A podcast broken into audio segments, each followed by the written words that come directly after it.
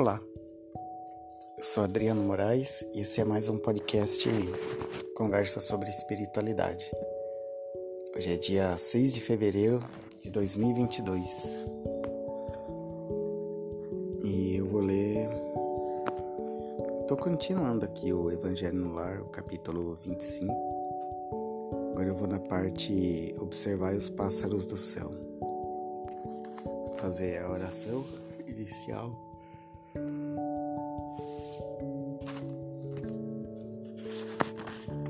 Senhor Jesus e bons espíritos, agradecemos por esse momento de reflexão, agradecemos por essa semana que passou, pelas experiências que tivemos, pelos aprendizados que podemos ter, é, tirar de tudo que aconteceu e que nos ilumine para que possamos tirar bons aprendizados dessa leitura. Observai os pássaros do céu. Não ajunteis tesouros na terra, onde a ferrugem e os vermes os corroem, onde os ladrões os desenterram e roubam. Mas formai tesouros no céu, onde nem a ferrugem nem os vermes os corroem. Porque onde está o vosso tesouro, aí também está o vosso coração. Por isso eu vos digo: não vos inquieteis por saber onde achareis do que comer para o sustento da vossa vida. Nem de onde tirareis roupa para cobrir o vosso corpo. A vida não é mais do que o alimento e o corpo mais do que a roupa? Observai os pássaros do céu. Eles não semeiam e não colhem, e não amontoam nada nos celeiros, mas vosso Pai Celestial os alimenta, não sois muito mais do que eles? E quem é, dentre vós, aquele que pode, com todos os seus cuidados, aumentar a sua estatura à altura de um côvado?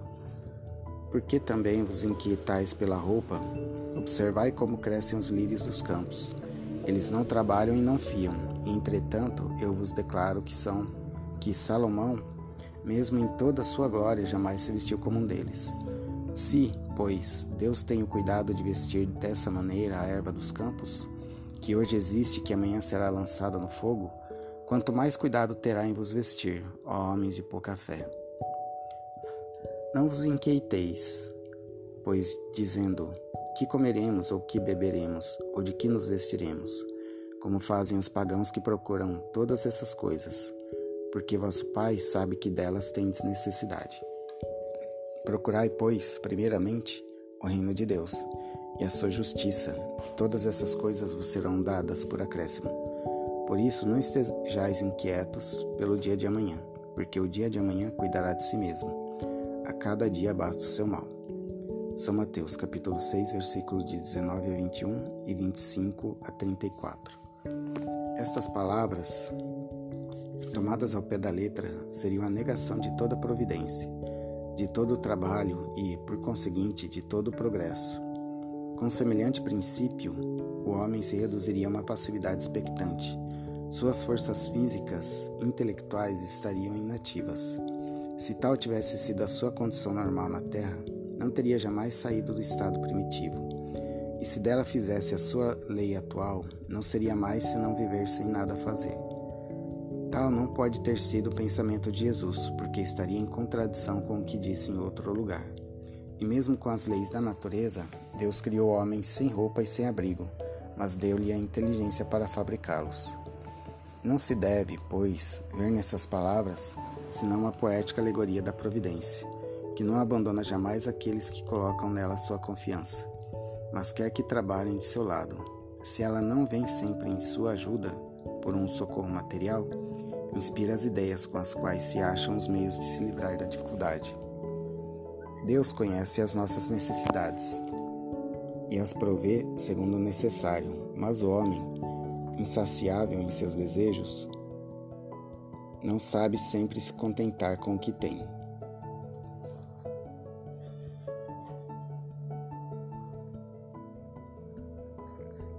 O necessário não lhe basta, e é preciso o supérfluo. É então que a providência o deixa entregue a si mesmo. Frequentemente é infeliz, frequentemente é infeliz por sua culpa e por ter desconhecido a voz que o advertia na sua consciência. E Deus o deixa sofrer as consequências a fim de que isso lhe sirva de lição para o futuro. A terra produzirá bastante para alimentar todos os seus habitantes, quando os homens souberem administrar os bens que ela dá, segundo as leis de justiça, de caridade e de amor ao próximo.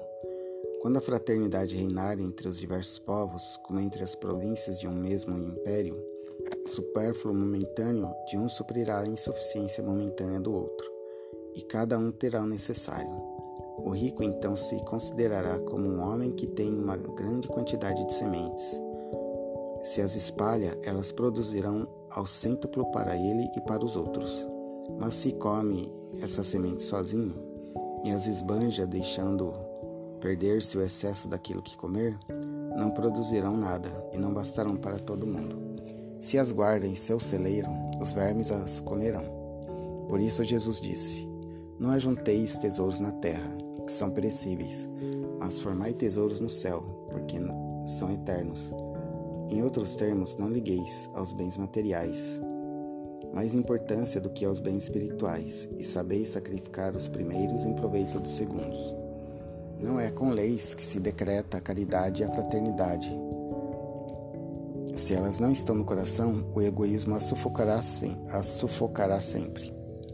Fazê-las neste, é nele penetrar, é a tarefa do Espiritismo.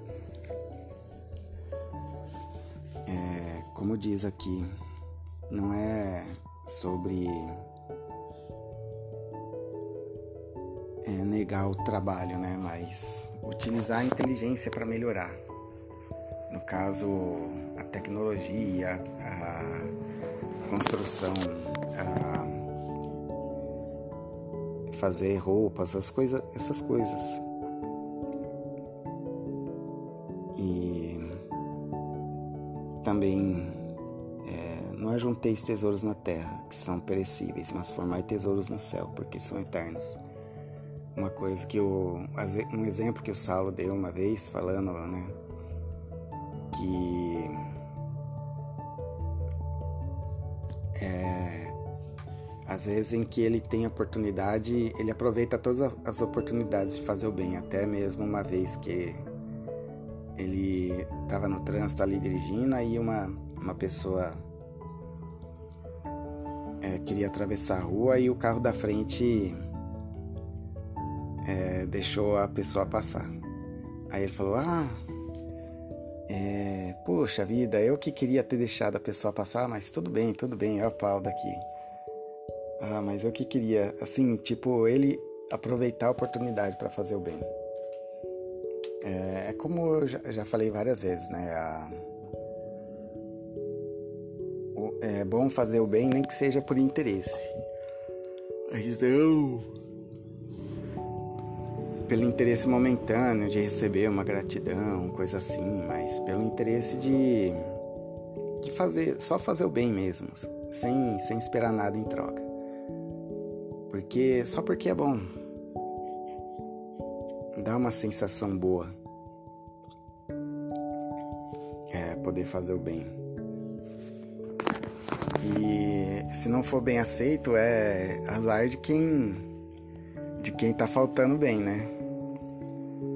Porque é melhor fazer o bem sobrando do que não receber o bem e ainda nem, nem conseguir compartilhar nada. Quer dizer, além de não conseguir compartilhar nada, nem conseguir receber o bem que se tem, que se pode receber. E aqui, quando, quando a terra produzirá bastante para alimentar todos os seus habitantes, quando os homens souberem administrar os bens que ela dá, segundo as leis de justiça, de caridade e de amor ao próximo. É, talvez hoje, hoje em dia a gente só esteja muito mais próximo da, da justiça, né? Que é, a produção visa o, o lucro, não visa matar a fome de todo mundo, né? E e como, como resolver isso? É, não sei, é complicado, porque o, necessariamente o comércio precisa girar, tem que tem que haver uma, uma roda girando, né? Do, do comércio, do, do valor, mas também é preciso é, resolver isso. Como, como resolver a fome, como resolver a miséria no mundo.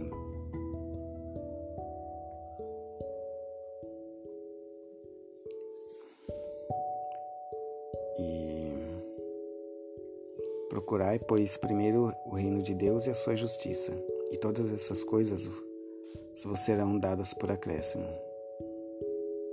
Por isso, não estejais inquietos pelo dia de amanhã, porque o dia de amanhã cuidará de si mesmo. A cada dia basta o seu mal. A questão da preocupação, né? É bom a gente, quanto mais, acho que quanto mais a gente está no momento, mais a gente consegue aproveitar a vida. Ah, daqui seis meses, daqui três meses. Nossa. E mas é, antes de três meses a gente está aqui agora nesse instante. E o que eu estou fazendo nesse instante, é, consequentemente vai ter algo vai acontecer no futuro de acordo com o que eu faço agora. Então não, não tem que esquentar a cabeça. Se eu estou fazendo algo bom, é só, só aguardar. Que nem eu conversando com um amigo sobre concurso, né? Que domingo passado eu prestei um concurso, mas a parte específica tá muito difícil. Mas eu consegui pelo menos uma classificação, consegui não ser reprovado. E penso assim, que está difícil para mim, está difícil para todo mundo, porque é uma matéria muito específica que caiu. Algumas leis muito específicas. E E é o que eu tava falando com um amigo, que o que eu posso fazer é de dar o meu melhor é estudar até a véspera da prova e fazer a prova no dia. Aí é por conta do, do destino o resto. Então o que eu pude eu fiz. E tentei fazer da melhor forma possível. Agora é aguardar a aguardar o resultado.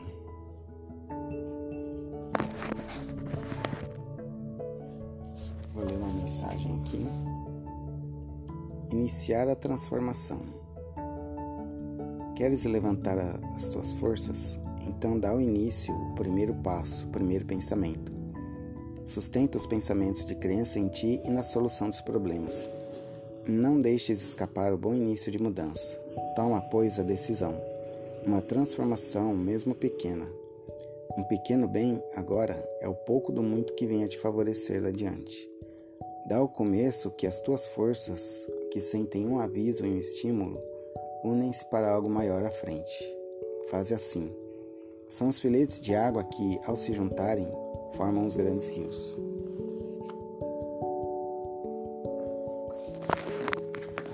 Oração final. Senhor Jesus e bons espíritos, agradecemos por esse momento de reflexão. Que esse texto, essas palavras possam nos ajudar durante essa semana nas nossas tomadas de decisões, no nosso dia a dia.